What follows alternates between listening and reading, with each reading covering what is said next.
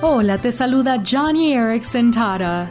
Alguien dijo una vez, la salud de una civilización depende de cómo su sociedad trate a los ancianos, los recién nacidos, los no nacidos, las personas con discapacidades, los pobres y las personas sin hogar. Y sabes, es verdad. El libro de Éxodo capítulo 22 lo deja claro. Dios le dijo a su pueblo, no maltrates ni oprimas a los extranjeros, no te aproveches de las viudas ni de los huérfanos. Amigo, amiga, el pueblo de Dios tiene la responsabilidad de mostrar misericordia a los necesitados. Así que hoy, invita a cenar a tu vecino anciano. Ayuda a una mamá soltera con las tareas del hogar.